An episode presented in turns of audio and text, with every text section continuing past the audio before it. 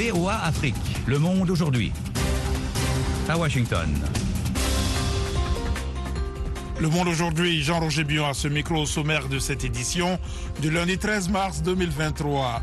Le système bancaire est sûr, affirme le président américain Joe Biden, après les faillites de Silicon Valley Bank et de Signature Bank aujourd'hui. Les banques en question étaient petites. La banque de Silicon Valley, qui avait à peu près 300 milliards de dollars d'actifs, c'est presque rien comparé aux plus grosses banques américaines. Analyse à suivre dans la partie magazine de l'économiste Jean-François Seznec. En Ukraine, des combats acharnés se poursuivent à Bakhmut. Washington et Séoul lancent leurs exercices militaires les plus importants en cinq ans. Au Sénégal, l'opposition défie le pouvoir avec des marches demain et mercredi avant un nouveau procès d'un de ses dirigeants. Rentrée parlementaire en Tunisie aujourd'hui avec un hémicycle au pouvoir très limité et issu d'élections boudées. Ne manquez pas notre page sport ainsi que la Minute Éco. Pour l'instant, le journal. Le président américain Joe Biden a pris la parole ce lundi matin lors d'une courte intervention sur l'état du système bancaire américain et les répercussions aux turbulences suscitées par l'écroulement de la banque californienne SVB. Le président s'est montré rassurant et a donné la garantie que les Américains peuvent avoir confiance dans le fait que le système bancaire est sûr. Les précisions avec Delidico. Les autorités de régulation américaines ont travaillé tout au long du week-end pour trouver un acquéreur pour la Silicon Valley Bank qui possédait plus de 200 milliards de dollars d'actifs et s'adressait aux startups technologiques, aux sociétés de capital risque et aux travailleurs du secteur technologique bien rémunérés. Bien que ces efforts semblent avoir échoué, les autorités et le président ont assuré à tous les clients de la banque qu'ils pourraient accéder à leur argent. Les Américains peuvent avoir confiance dans le fait que le système bancaire est sûr. Vos dépôts seront là quand vous en aurez besoin. Les petites entreprises du pays qui ont des comptes courants dans ces banques peuvent respirer en sachant qu'ils seront en mesure de payer leurs employés et leurs factures. De la Maison-Blanche, M. Biden a appelé le Congrès et les autorités de régulation à renforcer les règles applicables aux banques. Ces règles ont été durcies après la débâcle de Lehman Brothers en 2018, mais allégées ensuite par son prédécesseur Donald Trump. Je vais demander au Congrès et aux régulateurs bancaires de renforcer les règles pour les banques afin qu'il y ait moins de chances que ce type de faillite bancaire ne se reproduise et pour protéger les emplois et les petites entreprises américaines. Joe Biden a également assuré que les contribuables américains ne seraient pas mis à contribution pour faire face à ces turbulences financières. Si les dépôts financiers sont garantis, Joe Biden a cependant fait savoir que les investisseurs et les actionnaires, eux, ne seraient pas protégés face aux pertes essuyées. La Corée du Sud et les États-Unis ont débuté ce lundi leur plus importante manœuvre militaire conjointe en cinq ans. La Corée du Nord avait annoncé quelques heures plus tôt avoir tiré deux missiles de croisière depuis un sous-marin. Eric Manirakiza. Pyongyang a fait savoir que son tir visait à vérifier ses moyens de dissuasion nucléaire dans différents espaces, tout en critiquant les exercices Freedom Shield entre les forces américaines et sud-coréennes prévus pour durer au moins dix jours et visant à lutter contre les menaces croissantes de Pyongyang. Les exercices Freedom Shield impliquent des procédures de temps de guerre pour repousser de potentielles attaques nord-coréennes et conduire une campagne de stabilisation dans le nord, a décrit l'armée sud-coréenne. L'état-major interarmé sud-coréen a insisté sur le fait que ces exercices sont défensifs et se fondent sur un plan opérationnel conjoint. Tous les exercices de ce type suscitent l'ire de Pyongyang, qui les considère comme des répétitions générales pour une invasion de son territoire et promet régulièrement une action écrasante en réponse à ceci. Washington a réaffirmé à plusieurs reprises son engagement sans faille à défendre la Corée du Sud en utilisant toute la gamme de ses capacités militaires, y compris nucléaires, et récemment cherché à rassurer Séoul quant à leur capacité de dissuasion élargie à leurs alliés. De hauts responsables russes et des Nations Unies se rencontrent aujourd'hui à Genève pour discuter du renouvellement de l'accord sur les exportations de céréales ukrainiennes qui expire le 18 mars. Et pour parler se déroule au Palais des Nations, siège des Nations Unies à Genève et la délégation russe est menée par le vice-ministre des Affaires étrangères Sergei Verchinin. Côté ONU, on note la présence du chargé des affaires humanitaires Martin Griffith, la secrétaire générale de la conférence des Nations Unies sur le commerce et le développement, la CNUSED, Rebecca Greenspan, doit en principe également participer aux discussions. Les forces ukrainiennes et russes disent se livrer ce lundi à de violents combats pour le centre de Bakhmut dans l'est de l'Ukraine. Moscou tente de s'emparer de cette ville depuis l'été. Le point avec Yakuba Oudraogo. Des détachements d'assaut du groupe paramilitaire russe Wagner attaquent depuis plusieurs directions en tentant de percer la défense de nos troupes et d'avancer vers les quartiers centraux. C'est ce qu'a indiqué le commandant des forces terrestres ukrainiennes, Alexandre Sriki. De son côté, Evgeny Prigogine, patron de Wagner, affirme que ses hommes sont proches du centre-ville de Bakhmut. Le général Sirki soutient que les troupes ukrainiennes infligent des pertes significatives aux Russes. Prigogine a reconnu que ses forces se heurtent à une résistance. La situation à Bakhmut est difficile, très difficile. L'ennemi se bat pour chaque mètre, a-t-il déclaré dans un message sur les réseaux sociaux. La ville de Bakhmut est depuis des mois l'épicentre des combats sur le front Est en Ukraine.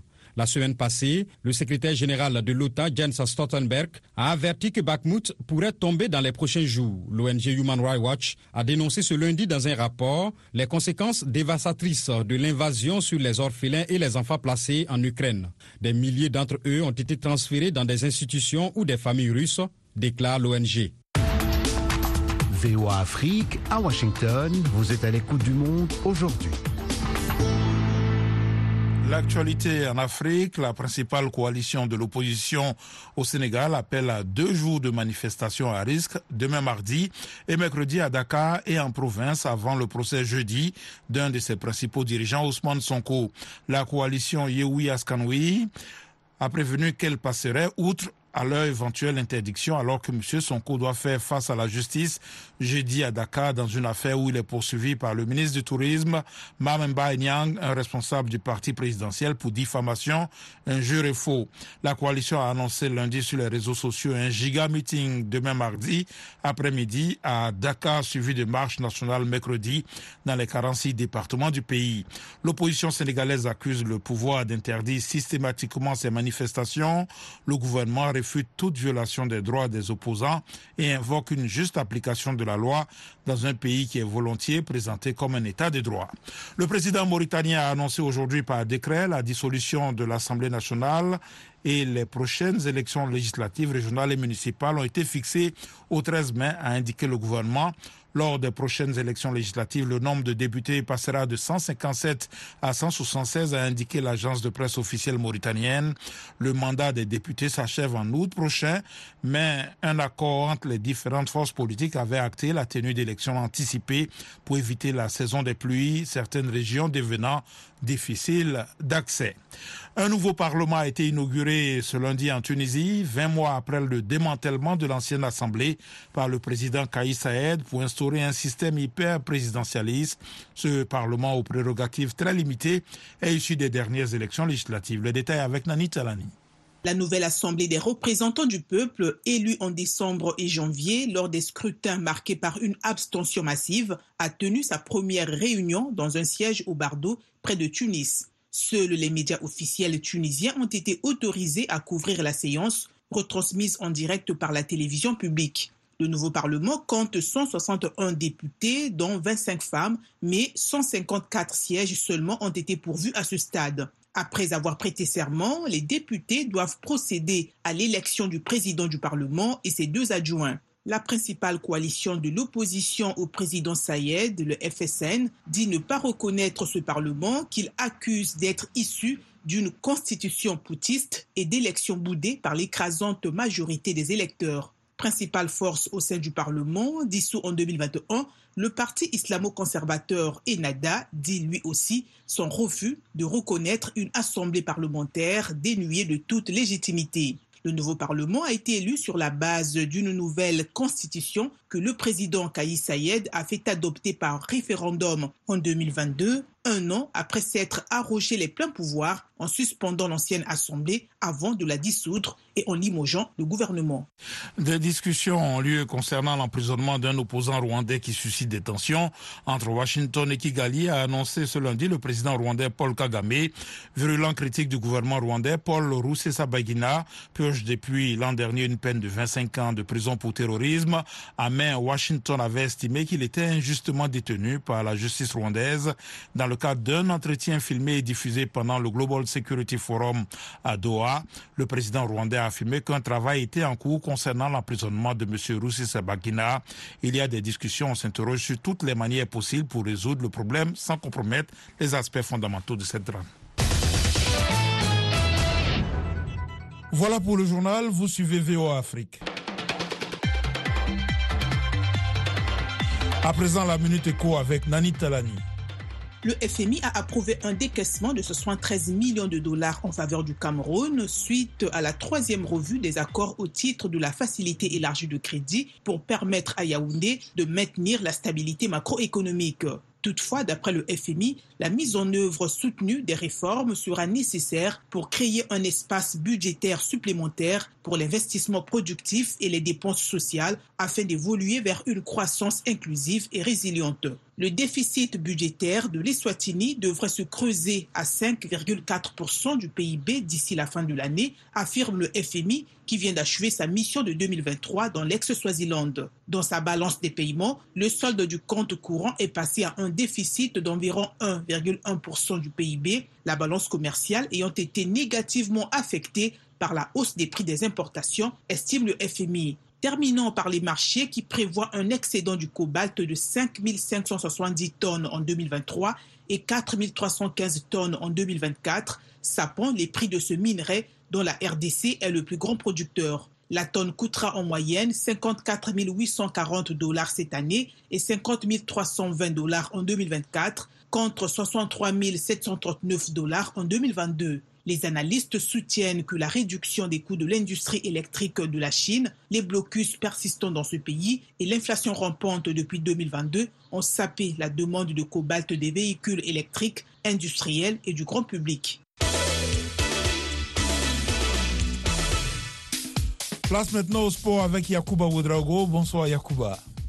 Bonsoir Jean Rouget, bonsoir à tous. Pas de match aujourd'hui dans la Basketball Africa League dont la saison 3 a débuté le week-end à Dakar. Oui, belle entame pour les tenants du titre. Les Tunisiens de l'US Monastir, vainqueurs 78-68 du stade malien, Rwanda Energy Group a aussi réussi son entrée en battant Kwara Falcons du Nigeria 64-48. En revanche, le club hôte, l'AS Douane, a raté ses débuts en s'inclinant 70 à 76 devant les Ivoiriens d'Abidjan Basket Club. Les équipes de cette conférence Sahara font leur deuxième sortie demain mardi.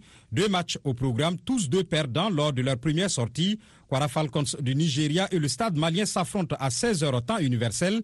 Les deux vainqueurs, Abidjan Basketball Club et Rwanda Energy Group, seront aux prises à 19h30 TU. Basketball toujours, mais cette fois-ci en NBA. Nikola Jokic a eu beau réussir son 27e triple-double de la saison, 35 points, 20 rebonds et 11 passes décisives. Denver a concédé un troisième revers d'affilée face à Brooklyn 122-120.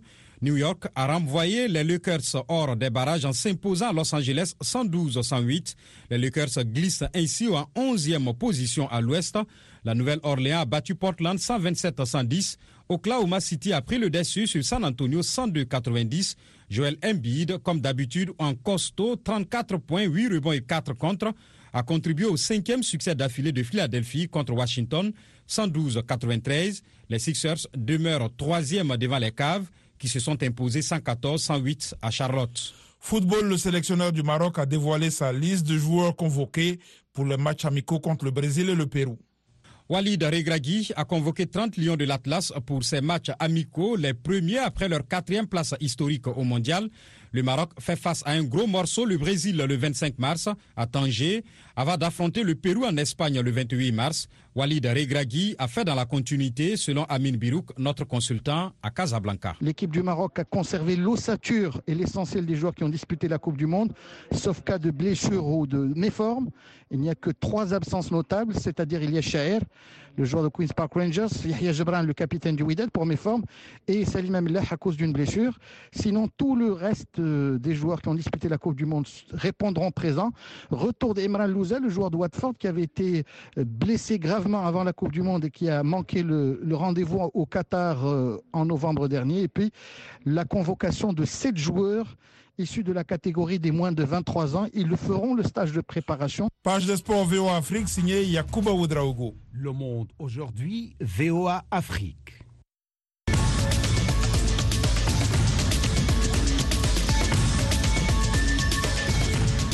Vous êtes à l'écoute du monde aujourd'hui sur VOA Afrique. Jean-Roger Billon de retour avec vous pour les dossiers du jour.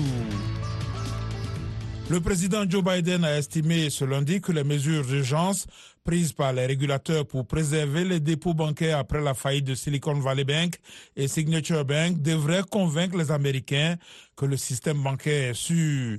Pour une explication, Koy Wainga a joint l'économiste et politologue Jean-François Seznec dans l'État du Maryland.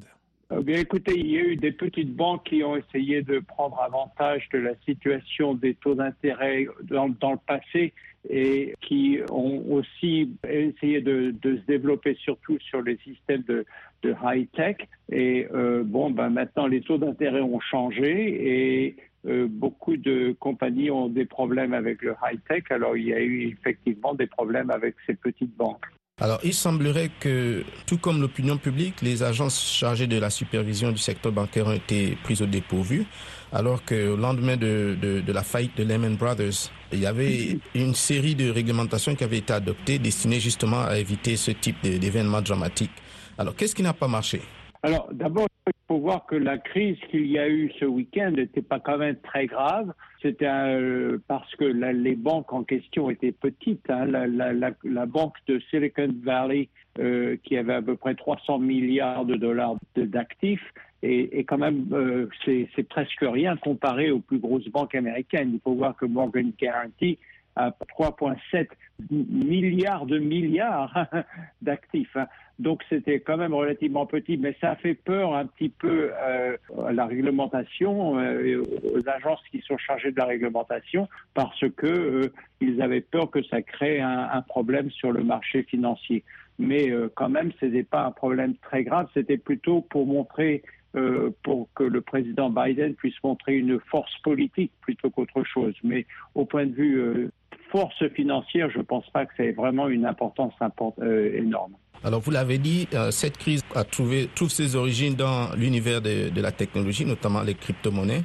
Euh, est-ce qu'il existe mm-hmm. un risque de contagion vers d'autres secteurs? Euh, ben, Franchement, non. je pense que c'est aussi simple que ça.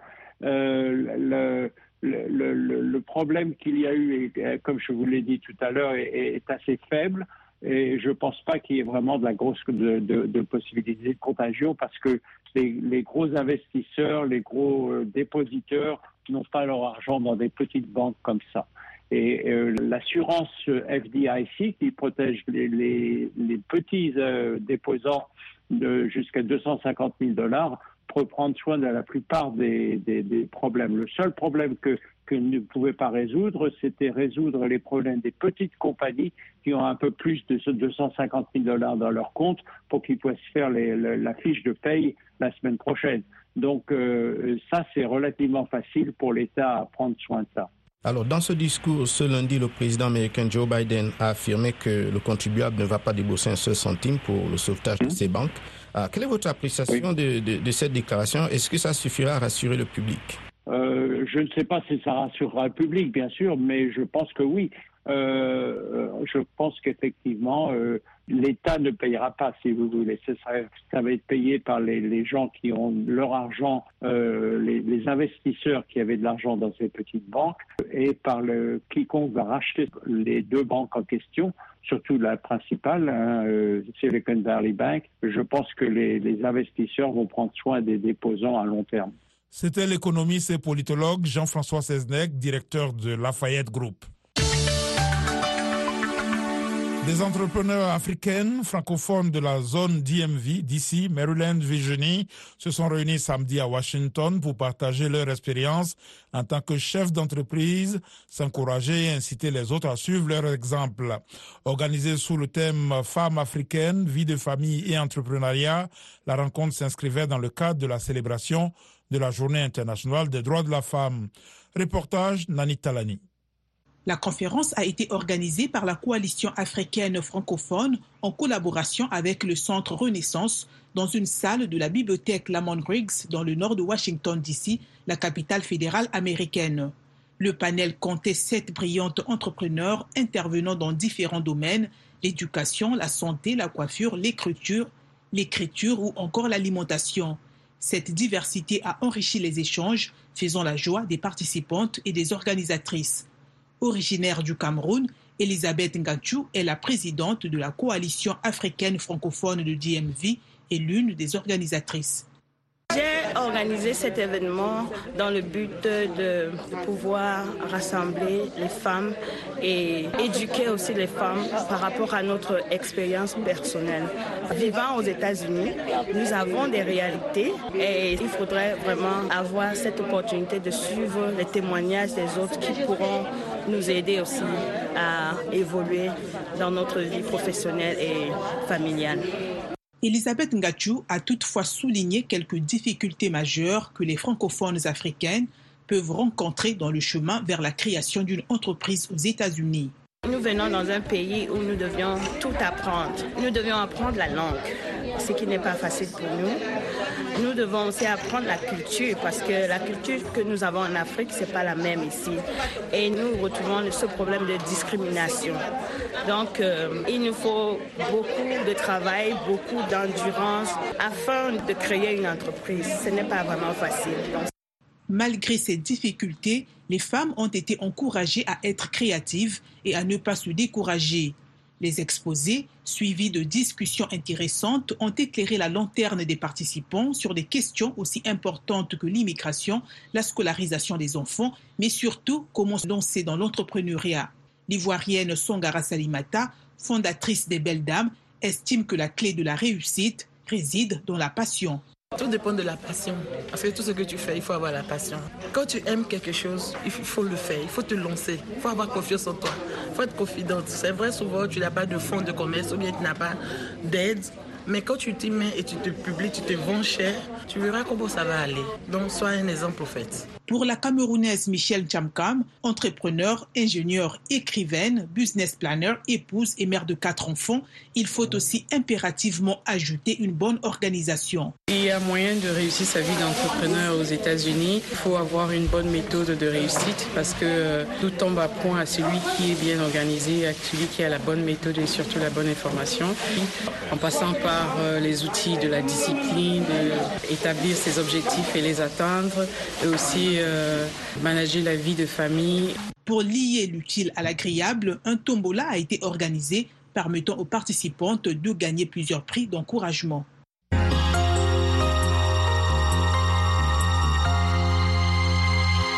La comédie fantastique Everything Everywhere All at Once a dominé la cérémonie des Oscars dimanche soir. Le film a remporté sept statuettes, dont celle du meilleur film. Ses réalisateurs et trois de ses stars ont également reçu des Oscars. Le reportage de Mike O'Sullivan, récit Alexandrine Olognon. Everything Everywhere Deux amis depuis l'université, les réalisateurs Daniel Kwan et Daniel Scheinert, ont obtenu un Oscar pour ce conte déjanté d'une famille d'immigrés asiatiques transportés dans des univers parallèles. Michelle Yeoh, 60 ans, née en Malaisie, a été nommée meilleure actrice. Et mesdames, ne laissez personne vous dire que vous n'êtes plus dans la fleur de l'âge. Brendan Fraser a remporté l'Oscar du meilleur acteur pour son rôle principal dans The Whale, jouant un homme souffrant d'obésité morbide. Le film Everything Everywhere All at Once a obtenu des nominations pour deux acteurs secondaires. Jamie Lee Curtis a été nommée meilleure actrice dans un second rôle. Sur scène, elle a remercié ses fans. Oui, Nous venons de gagner un Oscar ensemble. Ke Kwan a été nommé meilleur acteur dans un second rôle pour son rôle de mari épuisé. Né au Vietnam, l'acteur a évoqué son parcours qu'il a mené dans un camp de réfugiés à Hong Kong. On dit que ce genre d'histoire n'arrive que dans les films. Je n'arrive pas à croire que cela m'arrive à moi. C'est le rêve américain. Le film de guerre allemand All Quiet on the Western Front a été nommé meilleur film international. Il a également remporté des prix pour la conception de la production, la musique originale et la cinématographie. L'histoire du leader de l'opposition russe Alexei Navalny, intitulée Navalny, a été nommée meilleur documentaire. Yulia Yavalnaya, l'épouse de l'homme politique emprisonné, est apparue sur scène. My husband is in prison just for mon mari est en prison pour avoir défendu la démocratie. Uh, Alexis, je rêve du jour où tu seras libre. Le film Pinocchio du réalisateur mexicain Guillermo del Toro a été nommé meilleur film d'animation et la chanson Natu Natu du film indien RRR a été nommée meilleure chanson originale.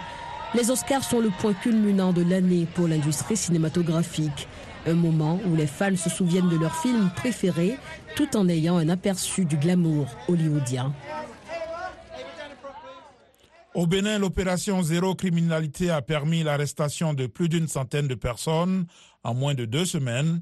Plusieurs réseaux d'arnaques en ligne sont démantelés, mais la traque n'est pas du goût de certains qui indexent l'État comme seul responsable de la floraison des cybercriminels au Bénin. Le reportage à Cotonou de notre correspondante Ginette Fleuradandé.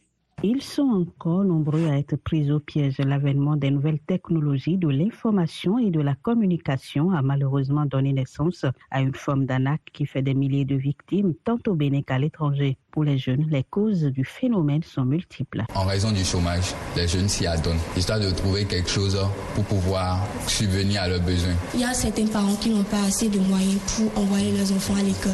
Donc pour subvenir à leurs besoins, ils préfèrent aller s'adonner à des fils comme la cybercriminalité, bien sûr. Un caïd d'un grand réseau de cybercriminels et 12 de ses acolytes ont été interpellés à Avrancou et Porto Novo. L'Office central de répression de la cybercriminalité a été créé pour faire face au phénomène alors que les plaintes se multiplient. Quelles qu'en soient les raisons, le phénomène fait des victimes et ferme la porte à de nombreuses personnes qui perdent parfois l'opportunité d'une vie. C'est le cas de l'artiste humoriste Dragomi qui raconte son expérience. Moi, y a eu à perdre, par exemple, un contrat de représentation euh, d'une structure en Afrique de l'Ouest, juste parce que la personne a appris à un moment donné dans nos discussions que je suis du Bénin. Et la personne dit, euh, elle a, juste écrit Bénin, pays d'escrocs. Et depuis ce jour, toutes les communications sont interrompues, tous les essais pour relancer, c'est resté comme ça. La guerre lancée contre ces jeunes femmes et hommes espèrent dans l'art de tromper et de voler est implacable pour ce cybercriminel qui est dans le milieu depuis plus de cinq ans. C'est tout ce qu'il sait faire. Il donne l'exemple de harcèlement qu'il fait subir à un homme chez qui il espère soutirer plus d'un million à l'aide d'une vidéo truquée. C'est mon travail, je fais. C'est mon travail, ça. C'est ça qui me nourrit, c'est ça qui me nourrit ma famille.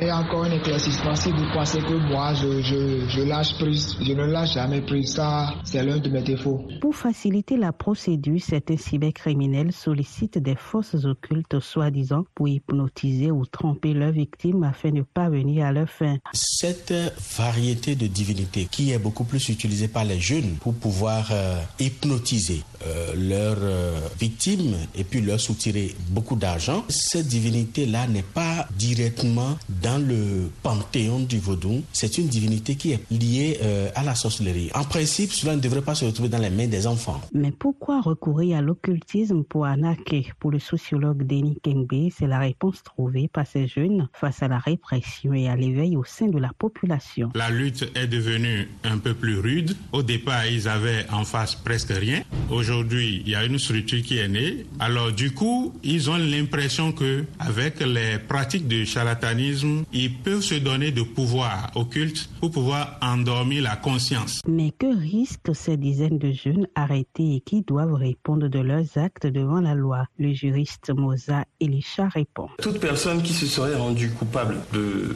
de ces faits-là sera sanctionnée d'une peine allant de 1 an à 5 ans d'emprisonnement, sans compter bien évidemment les amendes. Les amendes qui varient de 1 million à 5 millions et bien plus parfois lorsqu'il y a récidive. Aujourd'hui, on parle de crime économique. De l'avis de beaucoup, la lutte contre la cyberdélinquance reste indispensable pour le développement économique du Bénin et pour l'image du pays. Les autorités doivent continuer à mobiliser les ressources nécessaires pour y arriver et offrir aux jeunes d'autres alternatives que de s'engouffrer dans l'univers impitoyable de ce fléau. De Cotonou, Fleur a donné pour VO Afrique. Le monde aujourd'hui, c'est la fin de cette édition. Merci de l'avoir suivi. Jean-Roger Billon à ce micro, à la mise en onde, Joselle Morissin. Un grand merci à la rédaction et à toute l'équipe de production. Rendez-vous sur notre site internet voafrique.com et nos pages Facebook, YouTube, Twitter et Instagram pour un suivi de l'actualité 24 heures sur 24. Faites une excellente soirée à l'écoute de nos programmes.